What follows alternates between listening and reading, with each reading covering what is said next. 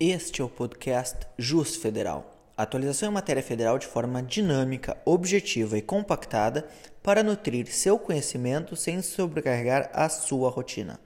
Aqui fala o professor Rafael Wolff e hoje vou tratar do artigo 133-A do Código de Processo Penal, incluído pelo pacote anticrime.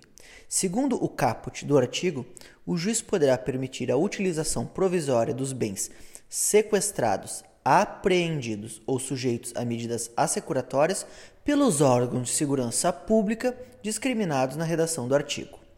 Quais seriam os requisitos para esta utilização provisória? São dois: a existência de interesse público e a utilização no desempenho das atividades.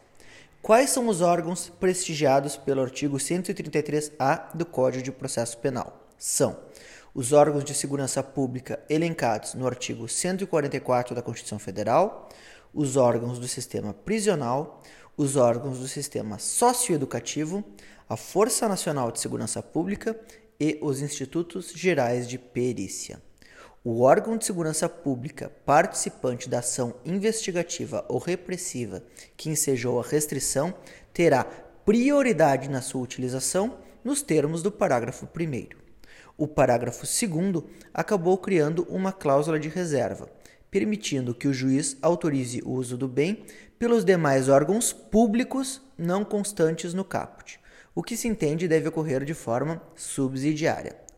O parágrafo 3 traz as medidas administrativas que o magistrado deve tomar para que o órgão frua adequadamente do bem, ainda que de forma provisória.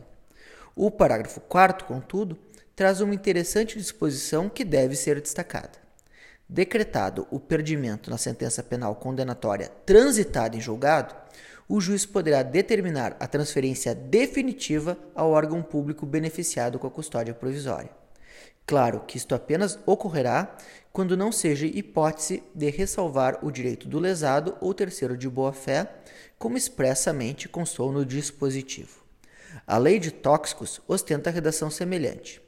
Esta, por ser lei especial, será comentada mais adiante. Fiquem conosco e sigam prestigiando o podcast Jus Federal. Nos sigam também nos perfis arroba Jus Federal e arroba Prof. Rafael Wolff.